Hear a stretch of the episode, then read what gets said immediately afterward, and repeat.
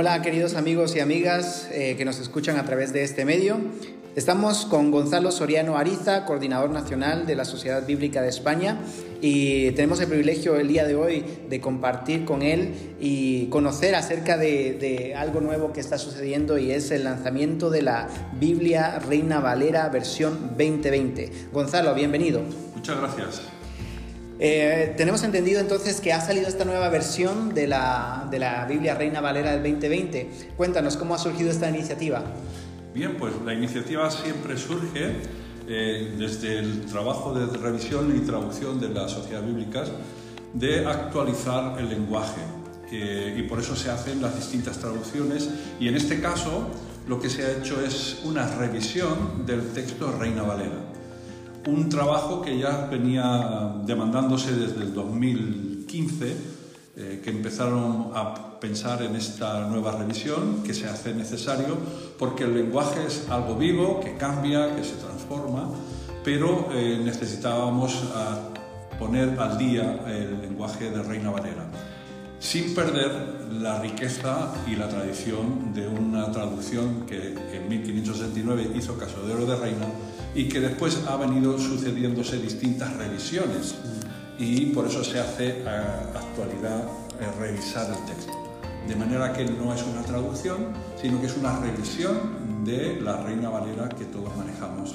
la mayoría de las iglesias evangélicas en el mundo eh, manejan la Reina Valera revisión del 60. Correcto. Aunque ha habido otras cinco revisiones anteriores. En 1569 fue la primera, la primera, la que hizo Casiodoro. En 1602 la revisa Cipriano de Valera, que son los dos, Casiodoro de Reina y Cipriano de Valera. Y ya después se conoce como la edición o la revisión Reina Valera, que en 1856 sufre una revisión, 1909, que es la otra más famosa, y después del 60. Después del 60 tuvimos la del 95 la revisión Reina Valera 95 y actualmente publicamos y acabamos de lanzar el 26 de septiembre la nueva revisión después de, eh, pues eso, casi 10 años de trabajo de revisión de ese texto. Wow, tremendo trabajo el que tiene que estar detrás de todo esto y, todo el tiempo que ha, que ha pasado. Quiero, quisiera preguntarte, obviamente mucha gente estará a la expectativa después de que ha escuchado esto que nos has compartido, eh, muchos estarán a la expectativa de, de, esta nueva versión, la disponibilidad que hay de esta nueva versión. Eh, entendemos que por ahora solamente está disponible en España, ¿correcto? Correcto momento solo la tenemos eh, en España y en una edición que hemos sacado limitada para la presentación y están en producción las ediciones ya para mayor distribución. Dicho sea de paso, para quienes nos escuchan, eh, pueden ver todo el acto de presentación de esta, de esta Biblia, que fue un acto que se celebró en Madrid. Eh, está en los canales de YouTube de la Sociedad Bíblica de España, donde pueden ver, es un acto más o menos de dos horas si quieren verlo, y luego hay una versión reducida de 45 minutos que, ah, que podéis verla. Eh, algunas preguntas que, que, seguramente la gente se estará haciendo acerca de, de, esta nueva versión. ¿Qué cosas nuevas se va a encontrar el lector en esta versión? Diferentes a lo que, a lo que estamos acostumbrados de la 60, del 95, etcétera. Principalmente, las revisiones tratan de actualizar el lenguaje dentro, como decía antes, de conservar la riqueza de una revisión de un texto del siglo de oro español. Pero eh, ha habido algunos cambios, sobre todo una actualización de la gramática, de la puntualización y algunos cambios de expresiones que han quedado en un desuso que sin cambiar el significado ya se dicen eh, o se expresan de una manera diferente. Además, hay cambios significativos de palabras que, eh, que necesitaban una actualización. Una de las principales, que todo el mundo estaba expectante, es el cambio de la palabra Jehová. Jehová se ha sustituido por la, la traducción del griego, Kyrios el Señor. Entonces se ha puesto en, sustitución de Jehová, que son las cuatro consonantes que se refieren al nombre de Dios, por el Señor, que fue la traducción que se hizo en el siglo III de la traducción del hebreo al griego. Entonces, manteniendo ese espíritu, se ha conservado esa, eh, ese cambio. Además, hay expresiones eh, del castellano y algunas palabras que han quedado en desuso y se han ido cambiando y actualizando a palabras más comprensibles. Pero básicamente eh, sigue siendo nuestra Reina Valera, con expresiones ya más modernas, sobre todo en la Real Academia ha puesto nuevas reglas de acentos, puntualización y gramática que también se han actualizado. Perfecto. Entonces, podríamos decir que el, mayor cambio que el lector evangélico va a poder apreciar en esto va a ser la palabra Jehová sustituida entonces por la, traducción del griego eh, que Dios ha expresiones que, eh, por ejemplo, Pablo eh, refería a los santos, ¿no? los santos que están en no sé dónde. Entonces, está hablando sobre los creyentes ahí, eh, cuando tiene ese sentido, si hemos puesto creyentes en vez de santos. Ah, no en otros que donde habla de la santificación, que es otra historia, ¿verdad? Pero cuando se está refiriendo a creyentes, hemos cambiado también esa palabra. Mm, Son algunos detalles, hay algunas cuantas más que los que quieran ver el desarrollo de los que lo han hecho, en el YouTube está ese, programa donde el director de esa revisión, don Ricardo Moraleja, hace una exposición más amplia de esos cambios significativos dentro de Genial, genial, muchas gracias Gonzalo. Eh, y para toda la audiencia que nos escucha desde Latinoamérica, eh, también se estarán preguntando eh, cuándo llegará esta, esta, esta nueva versión, cuándo la tendremos disponible. ¿qué, ¿Qué podrías decirle a nuestra audiencia latinoamericana? Eso es más difícil de predecir, ¿no? porque ya dependemos un poco de las imprentas, de las grandes producciones. Entonces, eh, para España, hasta final de diciembre no tendremos las ediciones ya mm, más, más coloquiales, más de mano, y para América Latina yo supongo que hasta el primer trimestre del siguiente año eh, estarán pendientes de que llegue. Mm. Así que todavía quedan unos meses. Pero bueno, también eh, una buena noticia es que no está todo perdido, porque ahora con el mundo digital eh, hay, hay, mucho, hay, un acceso tremendo. Y, cuándo estaría disponible esta versión en digital en la plataforma YouVersion?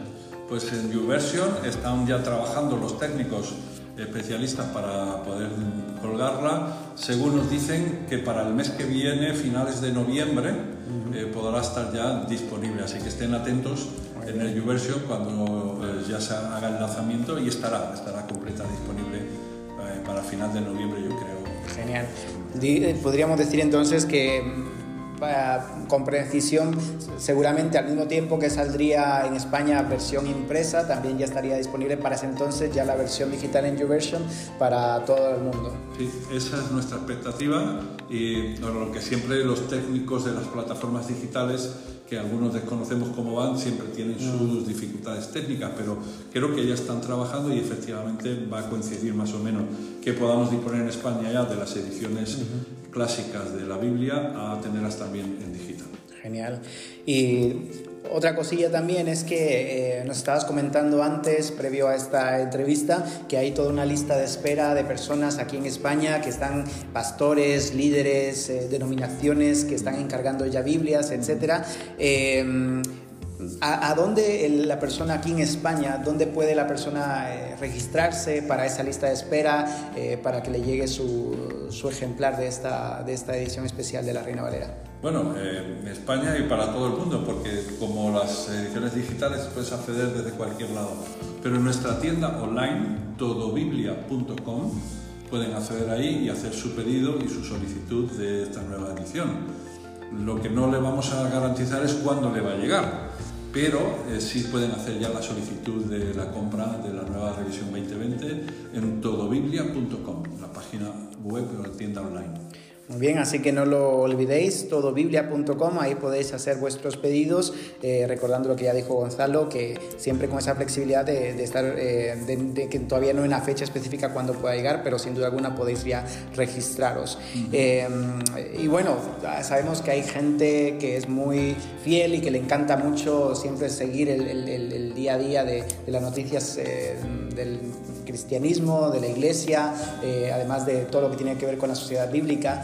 Tenéis una revista eh, que antes era eh, revista impresa y ahora es una revista digital eh, que se llama bibliasone.com. Eso es. Esa era una de las asignaturas pendientes que teníamos como Sociedad Bíblica en España que anteriormente editábamos la revista que llamábamos Palabra Viva.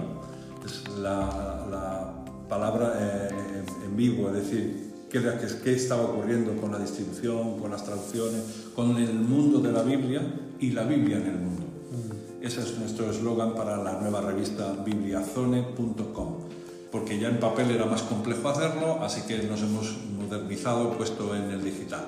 Entonces, todo el mundo, desde cualquier lugar, puede entrar y actualizar las noticias acerca del mundo de la Biblia y de la Biblia en el mundo. Mm. No solo en España, sino en todos los países, como las Sociedades Bíblicas Unidas hacemos el trabajo de revisión, traducción, promoción, distribución, etcétera, etcétera, de las escrituras. En cada país, cuando estamos terminando traducciones, la entrega de las Biblias a esos pueblos, a esas ciudades, a esos eh, países, qué está ocurriendo con la distribución bíblica en distintas acciones y actividades de las iglesias en los distintos países. Evidentemente estamos más centrados aquí en España, pero también van a encontrar eh, artículos eh, devocionales en vídeo, en escrito, en audio. Es decir, la revista ya comprende todo eh, este bagaje de tecnologías que nos ayudan en audio, en vídeo o en escrito para que tengan seminarios, etcétera, etcétera. genial, es decir, todo es todo una fuente de recursos para el creyente del día de hoy, el joven que está ahí, que quiere seguir nutriéndose de la palabra, eh, de verdad un tremendo trabajo. Y todo esto sin duda alguna no sería posible sin, sin todo el trabajo vuestro, la gente, los técnicos, toda la, la, parte administrativa, la, me imagino que la gente que quiera también podría donar, ¿cómo lo pueden hacer? Pues mira, las sociedades bíblicas en el mundo entero y la de España en concreto, parte de nuestra financiación tiene que ver con donaciones que nos ayudan a producir escrituras para distribución gratuita. Esa es nuestra parte misionera. Y tenemos el programa Biblia al mes. Es un programa que lleva muchos años a nivel mundial que son compromisos económicos que las personas adquieren para ayudarnos a producir y regalar escrituras. El programa es una Biblia al mes entrando en nuestra página web, sociedadbiblica.org. Ahí están nuestros programas misioneros, los proyectos donde cada persona puede aportar, donar a los distintos proyectos o adherirse al programa Biblia En la página web sociedadbiblica.org.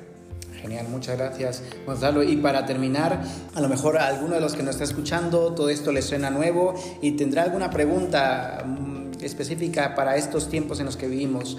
Eh, ¿Tiene alguna relevancia, alguna pertinencia las escrituras, la Biblia en estos tiempos de pandemia, en estos tiempos difíciles que, que estamos atravesando? Sin lugar a dudas, porque las escrituras eh, nos han revelado a lo largo de la historia, en las distintas crisis, en las distintas situaciones complejas, siempre encontramos en la palabra de Dios lo necesario para sobrellevar las dificultades. Encontramos, como dice el escritor, el apóstol Pablo, que la escritura es útil. Toda la palabra de Dios tiene una utilidad para la persona hoy, en la antigüedad, hoy y para mañana. Sigue siendo útil para enseñarnos, para corregirnos, para darnos las instrucciones necesarias. En las escrituras podemos encontrar todo lo que en la vida necesita el ser humano. ¿Por qué? Porque es una revelación de Dios al hombre de hoy, de ayer y del mañana. Y podemos ir encontrando escrituras que fueron tan beneficiosas para tantos pueblos a lo largo de la historia y hoy estamos experimentando ese mismo beneficio que la palabra de Dios trae al ser humano. Acercarnos a Dios a través de las escrituras es lo que nos da la esperanza de vida para seguir adelante. Muchas gracias Gonzalo, gracias por tu tiempo, gracias por eh, haber compartido con nosotros eh, este, estos 15 minutos aquí en el podcast de CEPAL en España y ha sido un gusto de verdad tenerte con nosotros. Igualmente, el gusto es mío. Hasta pronto.